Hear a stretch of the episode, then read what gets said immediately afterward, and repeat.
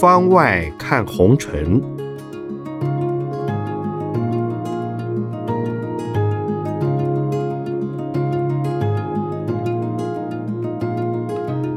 圣严法师著。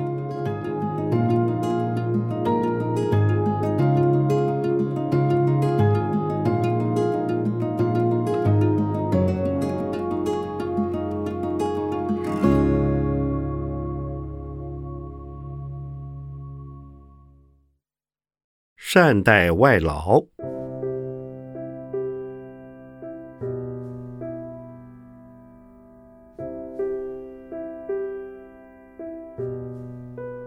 有人问：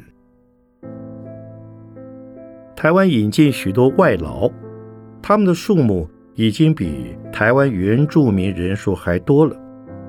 但近来许多新闻都是台湾雇主苛刻外劳，甚至殴打他们等负面事情。因为觉得他们便宜，又人生地不熟，权利也不对等，就剥削他们。许多人对本国人很客气，面对外来的劳工却是一副坏老板嘴脸，这不是很矛盾吗？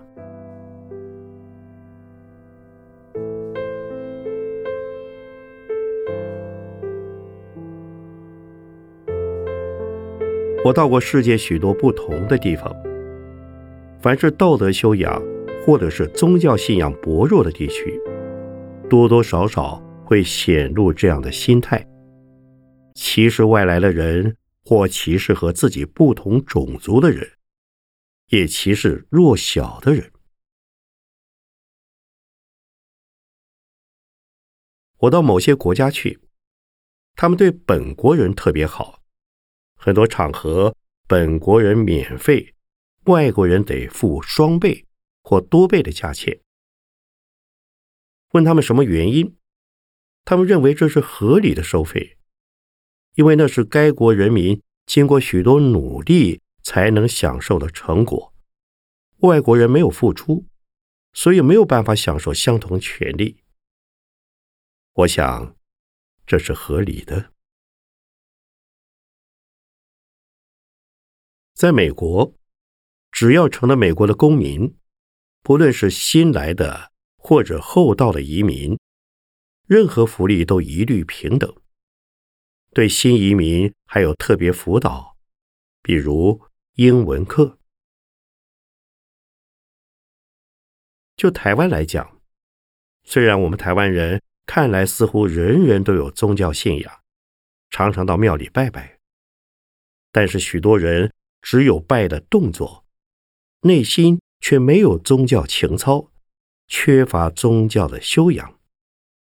到庙里拿着香拜，只是为了自己的利益还愿，祈求平安，却没有把慈悲的教义应用到待人接物上。比如认为台湾人是主人，外来的人都是番仔，都是落后的乡下人。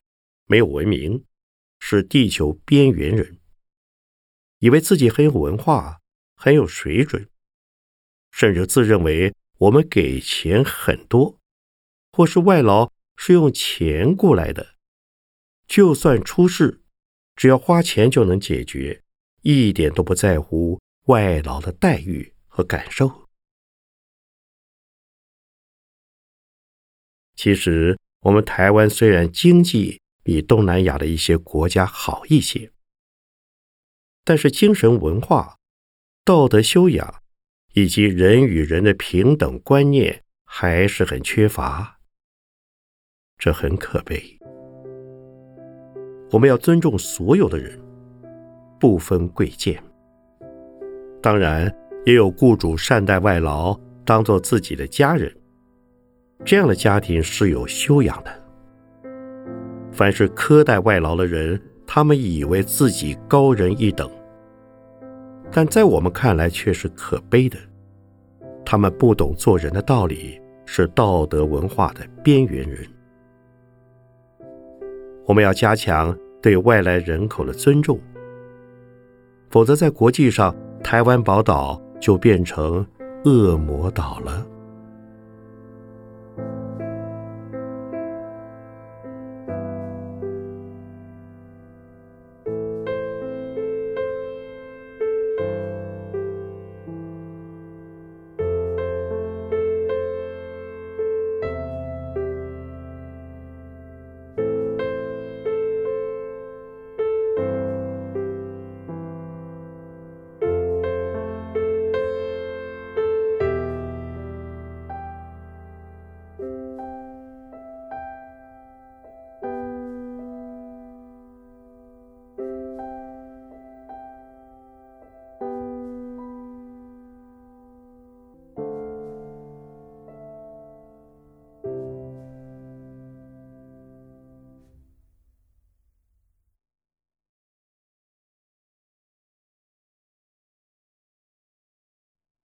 与恶邻和平相处。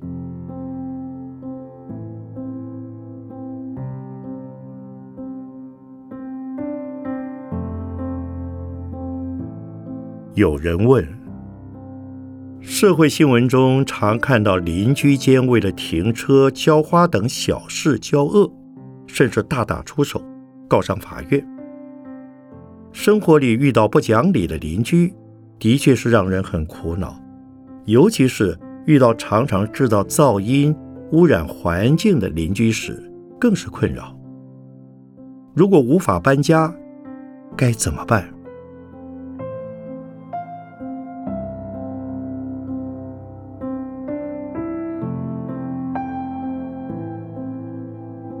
住在人多吵杂的都市里，难免会遇到难以相处的恶邻居。恶邻居通常会认为引起别人烦恼的行为是他个人以为的自由，别人无法管。一般来说，这样的人可能欠缺道德教育，尤其不清楚什么叫做本分，行事作为往往我行我素，非常自我中心，不能体会其他人的感受。遇到这种恶邻居的唯一办法就是搬家。没有办法搬家时，只好接受事实。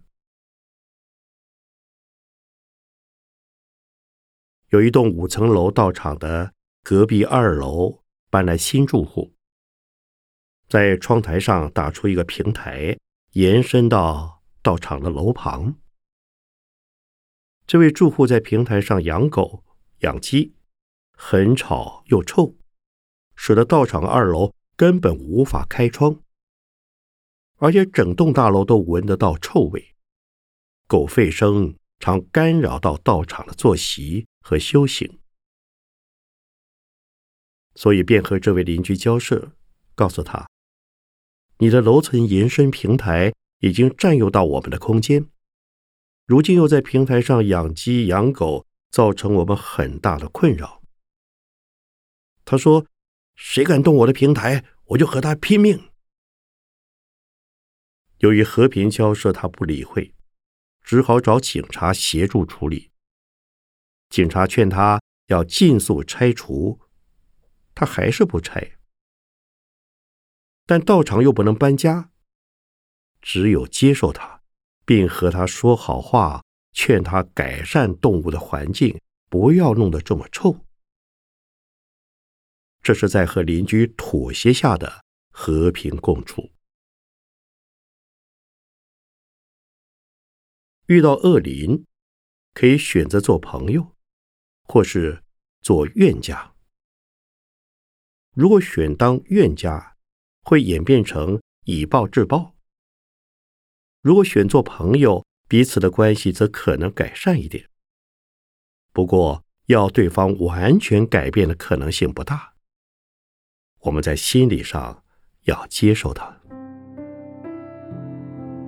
如果与恶人为邻，自己也变成恶邻，以暴制暴，暴力会越演越烈，反而不好。忍让，并不是被欺负，因为合理不合理是向讲理的人说的。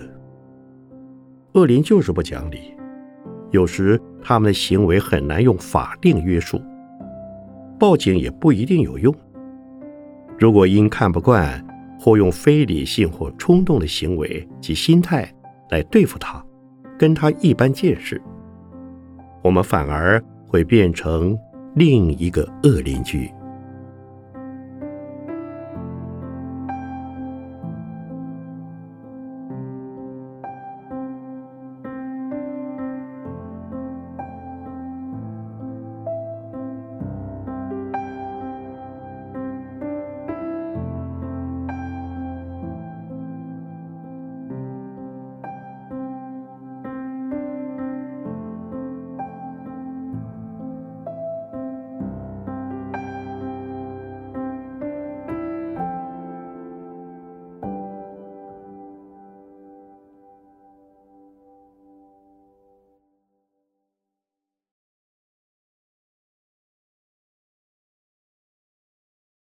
忍辱者多福。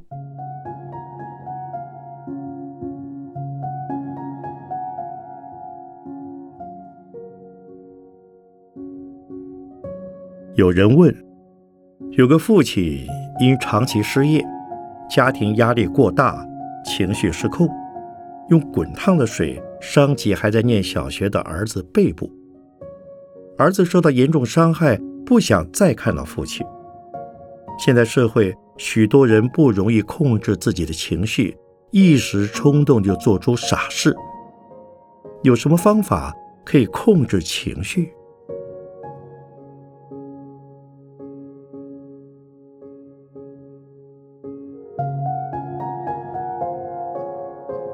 俗话说：“小不忍则乱大谋，忍一时之气，享百年之福。”这是告诉大家。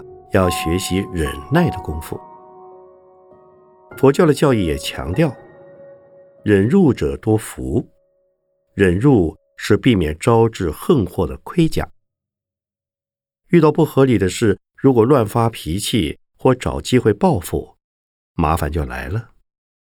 如果能够转念，就没有事了。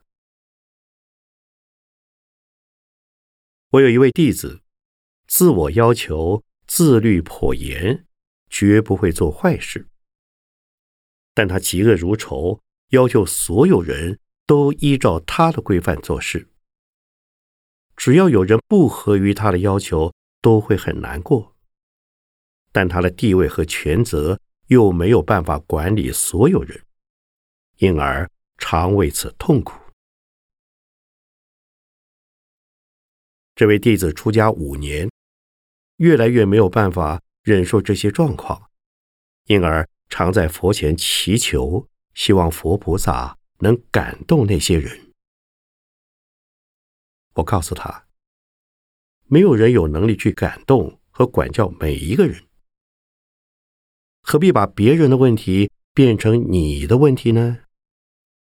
你该有此智慧吧。事实上。我自己也都不一定能将每一位弟子管得好好的，这是众生的性格。不同的人有不同的性格。如果每个人都能因为管教而变好，那每个人都成佛了。这位父亲因小事对儿子出了重手。我想，如果他没有失业，应该不会这样。在自己心情不好时，的确很难控制情绪。但想消除嗔恨心，就必须时时培养慈悲心，对他人起慈悲心，也对自己起慈悲心。怒气能伤身，人在倒霉、失意、困境中伤害自己，这是双重的伤害。这种做法是对自己不慈悲。对他人保持慈悲心，就不容易生气。我在美国时，有一位美国籍的弟子非常用功修行，可就是没办法控制脾气。平常他像个菩萨，但没人知道他何时会生气，会为了什么理由生气。他常常压抑自己的情绪，直到爆发。于是，我要其他弟子在他发脾气时不要跟他冲突，让他安静一下。等发过脾气后，他就会很快调整自己。情绪只是一时的，忍一下也就过去了。忍不下时，就大声念一句“阿弥陀佛”吧。忍耐的功夫，要从小事锻炼起。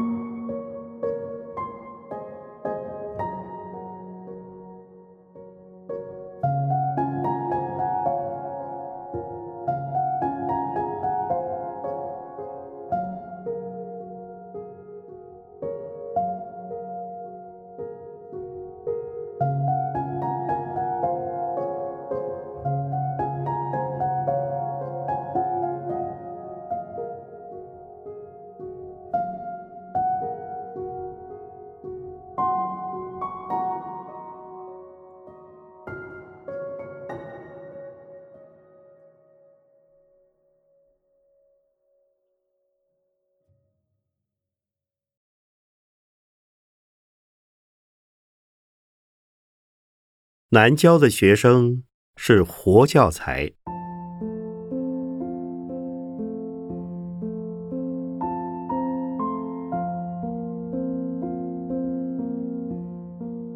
有人问：传统上老师是很受尊敬的，但最近有些新闻让家长紧张，例如老师因为戏故处罚孩子。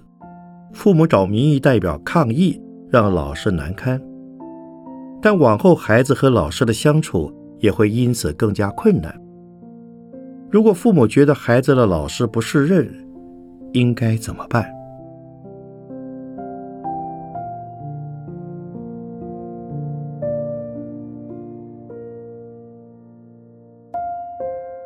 体罚是教育的老问题了。还有些老师会对学生大小眼，让孩子受到伤害，也令父母忧心。遇到孩子可能没被老师照顾好，父母要理性面对。首先，多观察自己的孩子，因为这不一定是老师的问题。很多父母连一两个孩子都很难照顾好，更何况是把孩子送到学校，让一位老师。同时照顾二三十个学生，孩子的教育责任不能完全推给老师。如果老师对学生有差别对待，喜欢好带的学生，讨厌会找麻烦的学生，即使这是人之常情，还是不应该。我有很多弟子是老师，我了解老师的心声。其实越难带的学生，就像越难度的众生，需要花更多心思去照顾。这对老师而言，不但可以学习更多，学生教好了，成就感也更大。老师要记得。难教的孩子是帮助自己成长的活教材，更要因材施教，有教无类。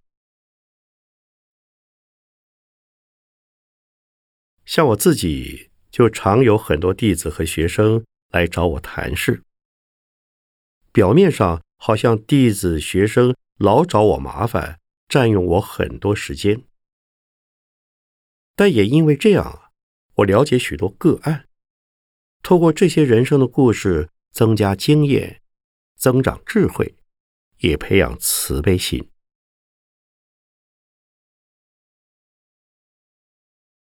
父母应该体谅老师的难处。如果父母发现老师教导方式有问题，不要先诉诸情绪，这不会有任何好处。应该要先和老师谈一谈，了解孩子的情形，沟通彼此立场和态度，也看一看是不是只有自己的孩子遇到这种状况。如果老师对学生有差别待遇，或教学态度上有不适当的习惯或意识形态，父母可以向校长反映，或是透过家长会处理。如果和老师、校长、家长会沟通都没有效果，并且遇到老师和学校都不讲道理，再考虑诉诸媒体。舆论是改善社会一种很有利的方式，但也可能让事情变得更复杂。家长还是理性处理比较好。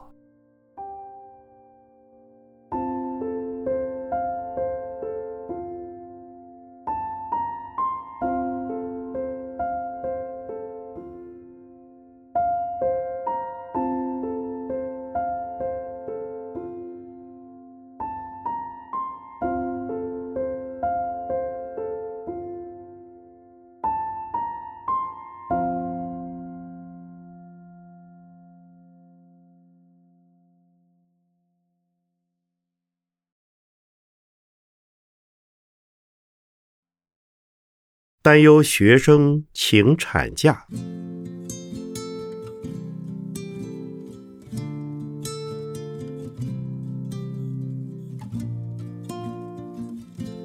有人问：最近教育部修法，让女学生万一怀孕，可以请产假及育婴假。有些人反对，认为会鼓励怀孕；有些人赞成。因为可以保障女学生受教育权，法师赞成给女学生产假吗？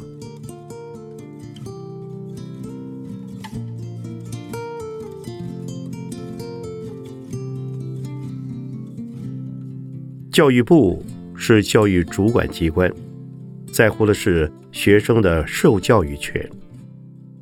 我是宗教师，关切的。是社会的道德伦理，因此我对这个问题的考虑会和教育当局的角度不同。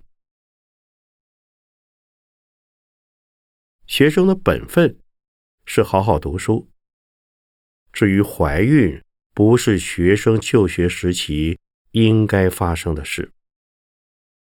但现在教育部这项宽大的法令。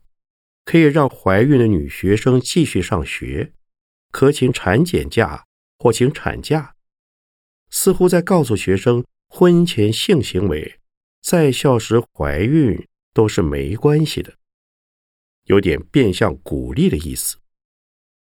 这样的规定真的妥当吗？高中生才十五、十六岁，仍然是个孩子。